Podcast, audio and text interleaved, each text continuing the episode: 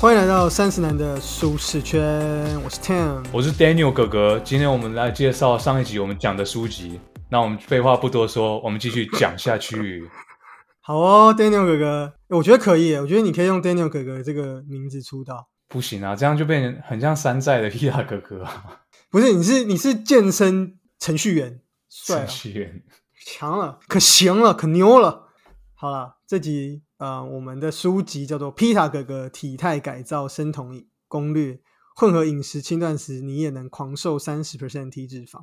这是皮塔哥哥所著，然后在台湾角川在呃二零一八年十月所出的书籍。这样，OK，那我们上一集讲了很多关于营养素的这个部分，关于糖类、关于蛋白质、关于脂肪、关于膳食纤维等等，让大家在过年的时候可以稍微注意一下自己有没有啊吃太多不该吃的这些营养的元素。这一集呢，我们会比较 focus 在饮食的部分。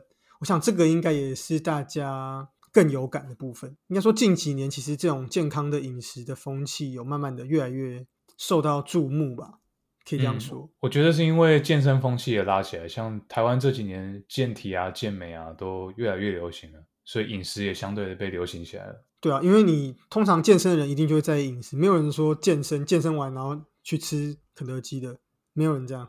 哦，没有 没有没有你你再怎么样健身都健不过一个肮脏的饮食啊，所以饮食是很重要的。就像很多人会说，这个腹肌是吃出来的嘛，不是对练出来，啊对啊对啊是吃出来的。对啊对啊，是吃干净的蛋白质，不是吃盐酥鸡吃出来的。对，所以饮食的部分，然后再加上近年来也有很多各式各样的健康饮食方法，什么生酮饮食啊，对，这等下我们会讲到，或者一些断食法，或甚至是也有之前也有听说一些，比如说什么地中海饮食啊，像那种希腊他们那边的吃法，什么吃些橄榄啊，吃一些什么的，就一些有一点低糖的那种感觉。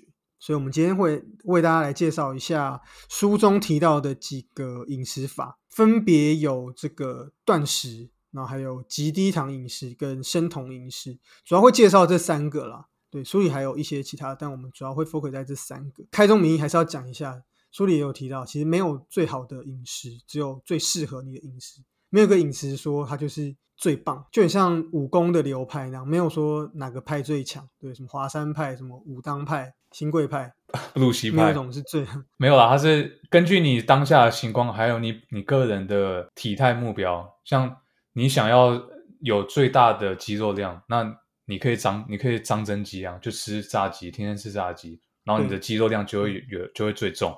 那如果你想要好看，那你可能就需要控制一下你的营养素分配，像你说的断食、极低糖或者是生酮，就是每个人目标不一样嘛。，这些饮食的手段都是为了达成我们的某一种体态的目的，那也会跟着我们现在的地方不一样。比如说，有些人他现在就是一个大胖子嘛，那他当然就是要使用胖子该使用的减低饮食的方法。那或者说有些人就是很瘦嘛，过瘦嘛，那当然就不能还在那边，可能就比如说极低糖，可能就不太不太适合，因为他可能要有比较多增增肌吃法，它糖类那些都还是得摄取，所以这都要是你现在的状况。好，首先第一个是断食。那断食简单来说就是长时间不吃东西。那这个长时间没有一定，对，像我记得好像之前看到什么瘦子什么，他什么一个礼拜还是几不吃哦，还是怎么样，忘记一个礼拜不吃太久了吧？是一个礼拜吗？对，对对，我不确定，就是反正很长一个时间，我忘记是多长时间它是断食这样，所以这个这个时间是不一定的。那书里有提到一些比较主流的，比如说一六八、二十四或是二三一等等，反正总之加起来是二十四小时啊。那一六八就是吃十六个小时，呃不是不是 吃八个小时，那个是反向间歇性断食，那不 不吃十六个小时，只吃吧，就是在八小时吃，对，然后二十四就是吃四个小时，然后二十小时都不吃，那二三一就是吃一小时，那二十三小时不吃，那就是当然你说 八一六也也是，这可能对，八一六应该就是一般人吧，一般人就是八一六嘛。可能是过年的吃法就是八一六，应该就是过年的 吃法，前面有个特别的规范，那也没有规定说你一定要。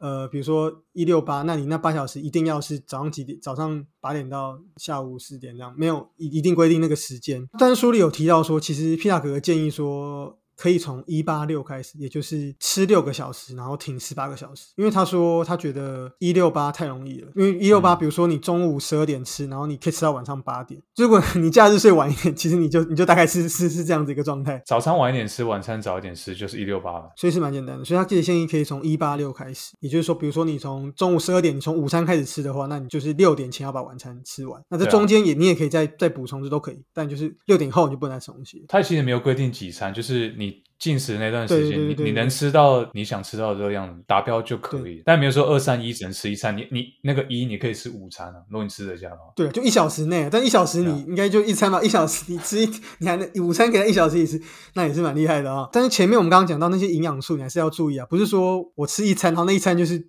暴吃一桶炸鸡，那这样 这样子也是不行的。这个断食法有个好处呢，就是它简单，然后它方便，而且它又省钱。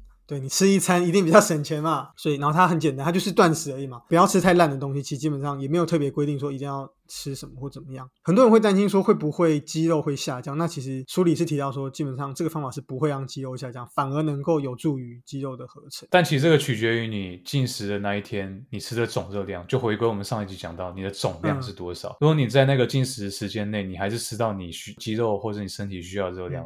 其实是不会掉肌肉，还是得配合中间你摄取营养素的。那很多人会有抗生，像我自己也会有抗生，就是说，那不吃早餐真的可以吗？对不对？因为就会变得很嘻哈嘛。卢广仲就说要吃早餐嘛，对啊，没有卢广仲说要吃早餐，我没有要嘻哈，我要像广仲一样，Yeah，Rock，吃早餐，Rock。所以很多人就担心说，不吃早餐真的可以吗？因为从小我们书上就教我们三餐都要吃嘛，对不对？早餐吃的饱，中餐吃的少。晚餐吃的好，哎，不对，中餐吃的好，然后晚晚餐吃的晚餐吃的少，对，就不知道是谁留下来的这个顺口溜。皮亚哥哥他自己学营养学嘛，他说其实没有这样子的一个科学的根据，没有没有科学根据说一定要吃早餐。他有提到说，其实因为很多人早上根本就不饿，而且早上通常是我们的体内的糖的那个升糖数是最高的。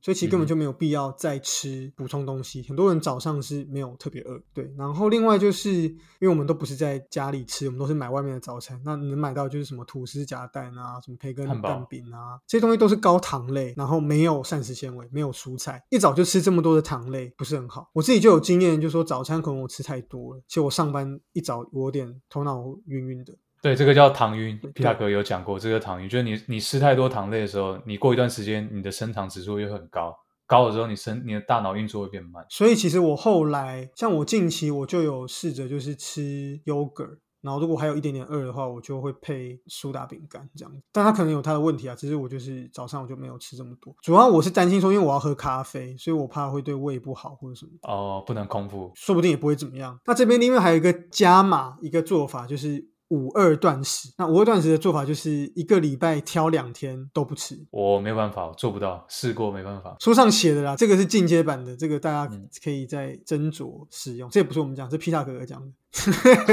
有问题去找他。那两天不是连在，其实我本来以为是吃五天，然后两天都不吃，但后来哦发现不是，他是他是就是，比如说你挑一个，比如说礼拜六。跟一个，比如说礼拜三，然后那天就一整天都没吃，但是可以吃一些简单的，可以可以喝一些，比如说茶或是什么什么运动饮料，或者还是苏打水，就喝不容易升糖的东西。你茶、咖啡可以，水也可以。废话，水当然要喝，不然会死啊。对，不知道这样的效果是不是会更好？我想应该可能吧。如果你可以忍受肚子饿的话，可以尝试看看。不过一开始还是建议大家一六八就好，因为一开始忍受肚子饿还蛮不习惯。对啊，大家可以慢慢开始。其实皮塔哥也有讲，你一开始其实。你也可以十二十二开始，把那个吃进食的时间慢慢的缩短。那他有讲到书里有讲到蛮多好处，我看到也有吓到，间歇性断食有这么多好处。还没有讲到说可以什么抗压力、抗老化，然后可以降低发炎，然后对心血管也好，然后也可以改善血糖跟胰岛素，提升脂肪的使用率等等。我觉得哇，原来这么多好处。因为它主要的目的是让肠胃在那，像你说一六八的话，就是让肠胃休息十二小时，因为你没吃东西，它就不会去分泌胃酸那些东西嘛，让它休息，然后只有八小时工作，就跟你上班一样，你上班如果二十四小时都在上班，所以很累，很容易老，你器官也是啊。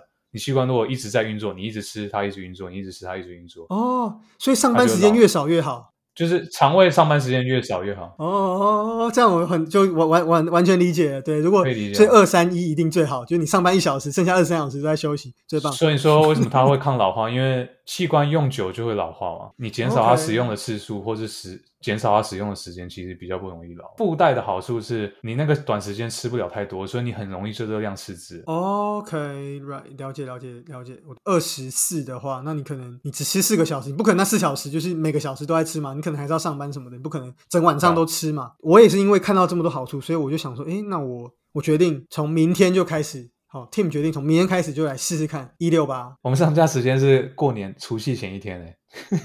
哦，不是，哦，不是，我是说现在我录音的时间，我现在录音时间是礼拜六，我决定礼拜天就来试试看。我本来想说礼拜一再来试，但我想说，诶，我怕有什么问题，可能我上班不舒服，所以我礼拜天我来试试看，就 OK 的话，我就继续。你要断多久？总共时间还是说就你要试哪一个计划？你要一六八、二十四还是一八？六啊？遵从皮塔的建议，一八六，因为一六八好像真的还蛮简单的，假日很容易就一六八，或是你就不不吃就早餐就一六八，所以我觉得我觉得可以一八六看看，就是 skip 早餐，但是有点挑战性，因为我在想说，如果是上班的话，比如说我中午吃十二点吃，那我我六我六点才下班啊，那我就不能吃东西，所以我在想，有可能反而我是不要吃午餐，然后我下午吃一点小东西，然后嗯。我吃晚餐。还有一个你要注意的，就因为你都是去办公室上班，所以有一点你可能需要注意。你刚开始断食的时候，像你说一八六的话，你到十点半、十一点早上的时候，你肚子会叫。如果你那时候在开会的话，会很尴尬。我有遇到过，哦，你你自己肚子叫是不是？就我自己肚子叫，然后那时候大家都在都在写文件，所以没有人讲话，然后你就听到突然听到咕噜咕噜咕噜。然后有人就默默递了一个饼干给你，这样。对，可能然后你又说你不能吃，你在断食，他们就说我的。所以你之前有试过吗？我之前试过一八六啊，就是唯一的缺点就是你你会有点脸红，就是肚子叫的时候很尴尬。多久、哦？大概两个两三个月吧。那后来为为为什么？我没那时候没有健身，因为那时候健身房全部都关了，那时候是疫情哦，是那个 COVID 的时候，OK。对，为什么所以我就整个？整个瘦下来，因为我那时候就觉得好像不运动会变很胖，那我就只有断食没有健身，哦所以效果不好。OK，所以你回复健身之后，你就没有再断食了。呃，主要一个原因是你的另一半不会跟你一起断食啊，所以你你你那个吃饭怎么配？煮你的，然后他吃他的，这样不好吧？对，所以我觉得这就是另外一个问题。其实我今天在在想这件事，我有想到，那如果是我的晚餐要跟同事聚餐或是朋友聚餐怎么办？我不可能去朋友聚餐，然后吃火锅，我吃两个火锅吧，太奇怪了吧？我说哦没有，因为我在断食，我下午根本一整天都没吃，所以我要点两份，太而且也太贵了吧？我对不对？去吃猪排饭，我不能吃两份吧？那吃个七八百块不行吧？所以这也是个问题。对，所以这个可能要再 figure out。那一天如果是朋友聚餐的话，可能就比如说聚餐前可能要吃一点，或是聚餐完我可能要再自己再弄一点东西吃。或什么好，这个是断食的部分，Tim 再分享给大家。第二个呢是极低糖饮食，那这个也是我还蛮蛮喜欢的。那它就是比如说你可以吃一餐里面你可以吃有一半是肉跟蛋，那另外一半是菜，那就是尽量吃高蛋白的食物，脂肪的部分不需要特别去在意，但也不能说吃太多脂肪。但比如说肉的话，你可能就要稍微挑一下，不不要说都是瘦肉，可能会有一些比如说五花肉啊，或是有一些有一些肥的这个部分。那它的好处是它适合容易胖，然后还有爱吃肉的人。我想大部分人应该都是爱吃肉的人，而且呢，它也能够搭配断食去进行。你那个时候断食的时候，有在吃上面有特别 follow 什么 rule 吗？我其实没有特别，就还是吃一样的东西，只是我把进食的时间缩短而已。那时候只有做到这样。后来我没断食之后，我有去调整极地糖饮食，我好像有一阵子也有做过，就是很少吃很少碳水。像我觉得我就我自己煮的话，我都会不要那么多碳水，就感觉好像比较健康。那你有比较容易饿吗？还好，其实如如真的如同书书所说，像我今天晚餐我自己自己弄嘛，我就是鸡肉炒那个洋葱，然后加青菜，然后我就只有吃一片吐司。OK，那我现在也也没有饿啊，哦，那很好，你已经习惯了，这样很好啊。可能是你的肉吃够多，因为我吃了全年买了一盒的那个鸡肉大概可能蛋白质可能有不知道三十五，那个量可能是比如说带骨的鸡腿大的，不是棒棒腿那种大片鸡腿那么大的那个量。我觉得肉如果够多，好像真的不吃碳水也还好。对啊，因为你吃的是原型食物嘛，就不是加工的食品，它可以嗯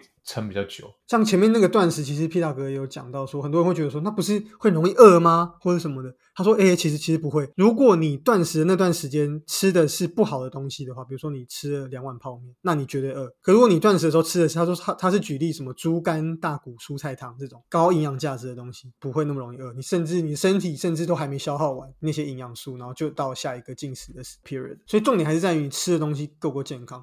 我觉得大部分的问题是太多精致的淀粉，然后太多加工的肉品，是这些东西导致我们容易饿或者容易产生一些状况。对啊，因为加工的东西你吃进去之后，你吃到的东西其实远比你想象的还要多，你吃到很多不应该吃的东西。像我有发现，就是因为我开始自己煮之后，就在外面吃完，真的会觉得，哎，好像比较容易渴。有对比，就发现说，哦，好像真的。而且你长期自己煮之后，有一天你要去外食，那一餐你会吃的很痛苦，这是真的，因为很不习惯。或什么？对，你会喉咙痛，或是觉得拉肚子。我觉得这真的，我觉得真的是习惯的。关于盐啊，或关于油，像我有朋友他吃素，然后他就抱怨说公司的便当很油，我就说不会啊，他就说他觉得很油，因为他吃素嘛，全素，所以他就觉得公司东西太油了。基本上这个极低糖饮食就是可以搭配断食。我不知道 Daniel 现在还有没有在碳水上还有没有控制？回归健身房那时候应该是二零二一年，那时候我就把碳水拉高。我就跟现在听在讲的东西是反向，我就把碳水拉高，因为我那时候要把肌肉长回来，那时候太瘦了，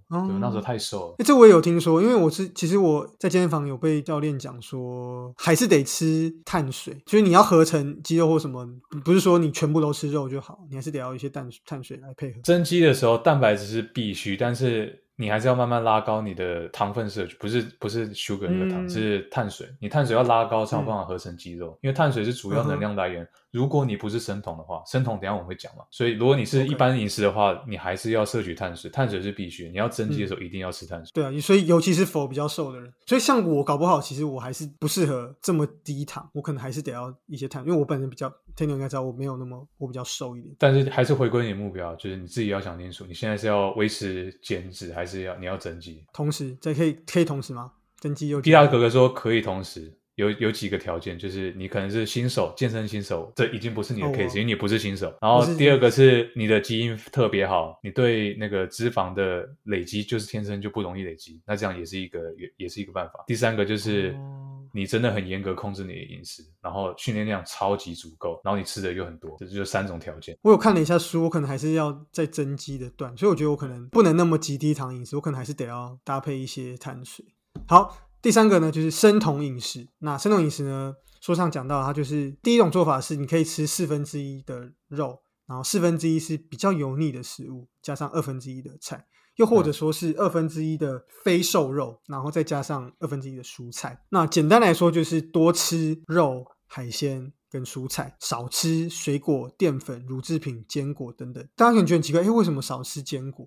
因为讲到说，其实坚果容易让你。开胃，对，所以其实不是那么适合吃那么多。皮亚格自己也有讲到说，他自己吃坚果就很容易，就是整个胃口大开。生酮其实它最主要的目的就是去骗你的身体，因为你身体现在的预设值是用碳水当做能量来源，对不对？然后你现在用生酮饮食。阻断碳水的时候，逼身体去强迫使用脂肪当做能量来源。OK，所以它是否减脂的时候用的，对不对？但它不是每一个人都适合，所以还是你要做之前要去问你的营养师或是医生。而且坊间其实也有很多在讲生酮饮食的书，大家也可以找来看看。最近还蛮夯的生酮饮食，我也是看了这本书，我才哦知道说哦原来生酮是这个意思。其实它跟极低糖有一点点像。它就是极地糖再更硬核一点，OK，嗯，就零糖饮食。好，那它的好处呢，就是东西很好吃，因为油嘛，再就是燃烧脂肪，所以它的减脂的效果会比极地糖可能更好。那但是它有个坏处，就是它的适应期会比较不舒服。我有一个朋友，他之前就做生酮，他做了一年吧。他说前面两三个月的时候很痛苦，因为吃不到碳水，因为你根本就没吃碳水，所以他会有点嗯。他那个症状叫酮流感，酮是生酮的酮，有字旁那个酮。嗯，他的症状跟一般的流感很像，他会发烧、头痛，然后肌肉酸痛，啊，就是会很痛苦，因为发烧，会发烧，就是会身体会非常不舒服，因为它在它在转换过程，但是过了之后，你进入一个状态，它叫酮体，就是你身体已经进入生酮状态的时候，你就会习惯，然后吃东西就会比较舒服。但你再回去吃碳水的时候，也有一段适应期。哇，那他是为什么要生酮？他是为了减脂。他是为了减脂，可是其实大家如果不知道的话，生酮最早是针对一些病人去开发出来的疗法，它真的不是适合每一个健康的人。对，书里有提到说它可以改善荷尔蒙型的肥胖。那荷尔蒙型的肥胖，简单来说就是说。长期肥胖的人，他可以用这个方法去改善。那其实整体来说，如同我们刚刚讲到，很类似极低糖，对，但是又更 hardcore 一点。像 Daniel 刚刚讲的，当然也如同 Daniel 讲的，其实不是人人都适合，然后也务必要咨询专业人士。像我就觉得我应该，因为我的体体脂没有这么的，你很低，我没有这么高的减脂的需求，现在可能变高了，可能我没有那么适合生酮，然后再加上他感觉有有一点技术性，因为他好像对于能吃什么不能吃什么好像蛮多规定的，所以我对啊，就我不确又定适切怎么做。又更不方便一点，而且很容易就破坏那个状态。你只要碰到碳水，你就破坏了。而且，所以你如果你你是三餐，如果你是外食族，基本上几乎不太可能做到生酮。啊所以前面才会讲说，断食是最简单、最方便的。对，所以如果你是过完年，然后你想要迅速的恢复到一个比较好的原本的体态的话，也许断食会是一个比较 easy 的一个方法。那生酮可能就会是你真的有特殊的需求。好，其实现在过年前一天嘛，我知道大家可能有些人开吃了，有些人还没，还在等。但是我这边想要提一些过年可能会碰到的地雷食物，像你自己以为热量很低，其实超高的。嗯像我们先从饭后水果开始讲好了，西瓜，嗯西瓜超甜的，对不对？西瓜甜不甜？西瓜超好吃的啊，西瓜甜不不甜？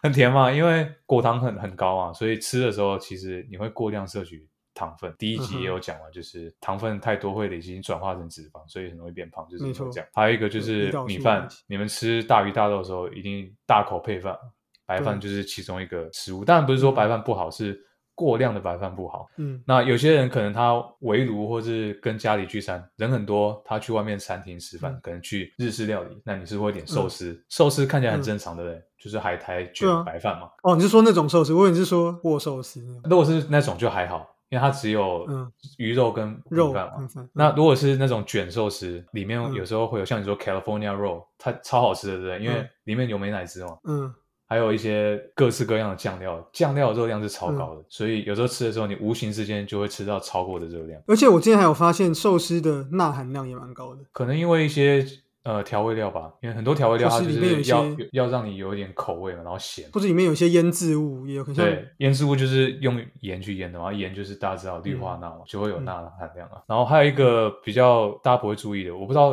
Team 有没有在吃，就是果干类的东西。有时候，我其实不是很喜欢果干，因为我哦觉得它不健康。所以但是过年的时候有时有可能有亲朋好友他会送一包会啦放你家，会啦然后放会啦在桌子的中间，你就拿来吃。那个果干其实很多嗯糖跟很多盐，还有钠含量。而且它看起来小小的，它其实它是整个水果浓缩，你看起来吃一点点，其实你吃到超多水果。对，所以这些大家要小心一点。酱料多的东西通常就是地雷食物。但我超不理解果干的，我就不懂为什么要，因为比如说像芒果干哈，芒果就已经超好吃，为什么要把它做成一个比较难吃的东西？我超不能理解。然后我自己也不我也不爱吃葡萄干，所以我觉得说奇怪，为什么要把不这么好吃的葡萄做成这么难吃的葡萄干？我觉得哦，超超奇怪的。可能因为水果你要吃新鲜的，你要切嘛，或者你要洗，然后果干的话就都封装好了，打开就可以吃。对啊，我我自己没有这么爱吃果干。如果是水像那种什么万岁牌那种，它那种坚果我都会买，比如说直接的坚果，我喜欢核桃、杏仁、腰果等等。然后哦像那种它有那种活力五宝，然后里面有一些那种果干，我就没有那么喜欢。那如果你吃坚果的话，尽量挑没有调味的，这样也很好，就是 unsweet 的那哦，种。对对对对，一般坚果原味是有甜味的，它会给你放蜂蜜什么的。有时候为了贪图享乐，我会买那个枫糖的 的核桃。哦，那种热量就会稍稍稍高一点。好，这边我就想问一下，那 Daniel 你自己有没有？我知道你也有自己煮饭，你有没有什么自己私房的食谱？你刚刚讲了这么多饮食的东西吗？但，我尽量会找健康的食谱嘛。但第二个，我考量的是简不简单，因为每天都自己做，哦就要很懒，真的，那种功夫菜根本就不可能。对啊、对，什么糖醋鱼，怎么可能在家里搞什么糖醋鱼？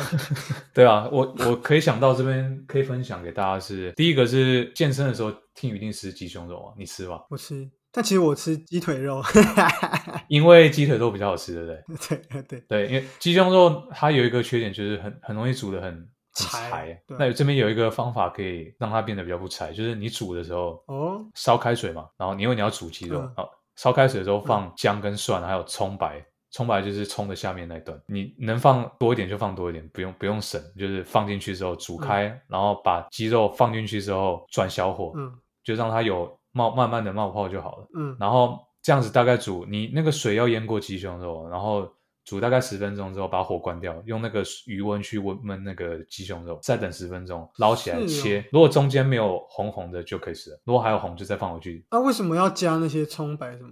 因为姜那些新香料好像会让它肉质变嫩，我不知道原理是什么，你可以再问约翰，因为他化学系的。然后如如果你觉得没味道，一般我就是撒盐跟胡椒。如果你觉得没什么味道，你可以沾其他酱料，低热量的，比方说你吃越南菜会沾那个士拉茶 （sriracha），就是辣椒酱。哦，有有一个鸡的那个、啊，对，那个热量很低，就可以试试看，或者你可以尝试一些其他的，我通常都沾酱油。可以酱油可以。好，这是这是白切鸡，然后第二个是这个名字很难听，叫大便粥。这我跟我跟另外一个哦 YouTuber 学，他叫梦多，梦多你应该知道，哦，知道一个日本日本啊，对，日本健身，他现在在台湾，然后他也是健身网红，他就是也很懒，他就把所有素材食材都丢到电锅里面，然后煮，然后他丢的食材有。海带，海带可以，海带有那个纤维素嘛？我们刚上我们上一集有讲到，它刺激肠胃蠕动，所以很好。第二个是看你要放什么肉，它你可以放鸡胸肉，可以放牛肉，你可以放豆腐，可以放嗯干贝，如果你很有钱的话。再来就是米饭嘛，你可以放生米或是煮好的白饭都可以。嗯，然后再来调味，放盐跟胡椒。然后如果你喜欢的话，我个人会加咖喱粉，有一点点味道这样。嗯，放进去之后，食材都弄好，盖起来，然后煮，应该煮四十分钟到一个小时。打开来看食材有没有都煮透了，有的就可以吃了。然后那一餐那一锅的热量应该就差不多会是你一天需要吃的东西，那它为什么叫大便粥啊？因为它煮起来是咖啡色的。哦，对，煮出来之后，你那一餐就肯定可以分四餐吃，或者你分两餐吃。假设你在断哦，食，可以是煮很多。那你一样可以吃到总量。OK，书上其实有蛮多的，提供了几样就是皮塔自己喜欢的料理，然后很多都是那种可以用微波炉来做的。问题就在于我家没有微波炉，所以哦我我看到有一个还不错的，它里面就是我上一期节目有讲到，就是叫做菠菜牛肉烘蛋，把菠菜啊，然后呃 cheese，然后还有牛肉，然后加七颗蛋，然后全部 用弄进锅里去去焖，然后就会很好吃，然后加还有番茄什么，感觉就很好吃，然后就觉得哦，就是我我我蛮喜欢这种这种东西，我觉得哦，感觉蛮好吃。但是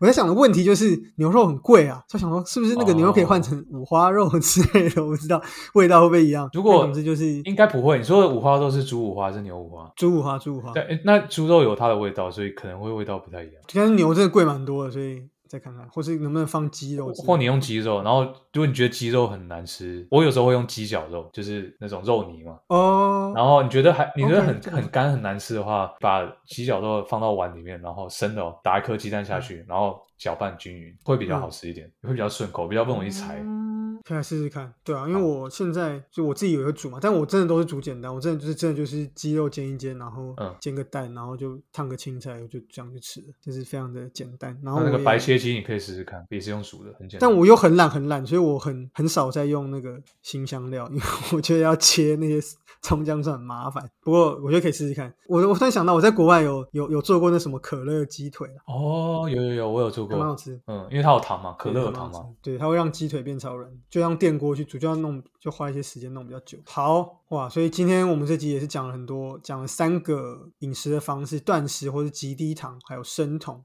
大家可以自己挑选自己觉得适合自己的方式，在过完年，大家可以来试试看，把自己的这个脂肪给它减下去。对，那这只是一样，再补充一次，这只是皮塔哥哥分享给大家的饮食方式，不是说这三个人都可以对试试看。你要做之前，还是要跟你认识的营养师或是专业人士寻求建议，然后再去执行。对对，这全部都是皮塔哥说，都不是 Tim 跟 Daniel 说的，所以跟我们一点关系都没有对，。我们只是分享我们读到的心得。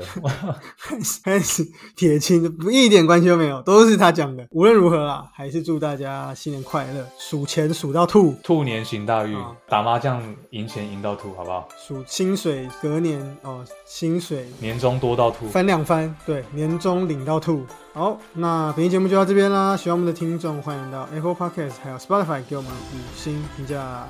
我突然意识到，我们又过了一年了，我们这个节目又又过了一年，哇，觉得很厉害。做多久？这样有做有有快两年了？我们第一第一集是大概两年前，哇，默默的就来到四十八集。四十八集嘛，四十八，对啊，一年大概两两周一集的话，一年，哇，那三十男慢慢的开始越来越不是三十男，会不会哪一天就真的变四十男？有一次真的有粉丝来问，他说：“ 哎、你们这节目都开十年，你们节目名称要改吗？”我说：“这是一个很好的问题。这个要留到哎，这个我们 Q A 再来讲，哎，这个这这不要先这样透露，好预告哈，之后会有那个 Q A，我们之后会有一集 Q&A，所以欢迎大家踊跃提问。我们也会发一些问卷在 Instagram 上面，然后你有想到什么回答就可以，不要客气，好的坏的都可以。下次见了，拜拜。新年快乐，拜拜。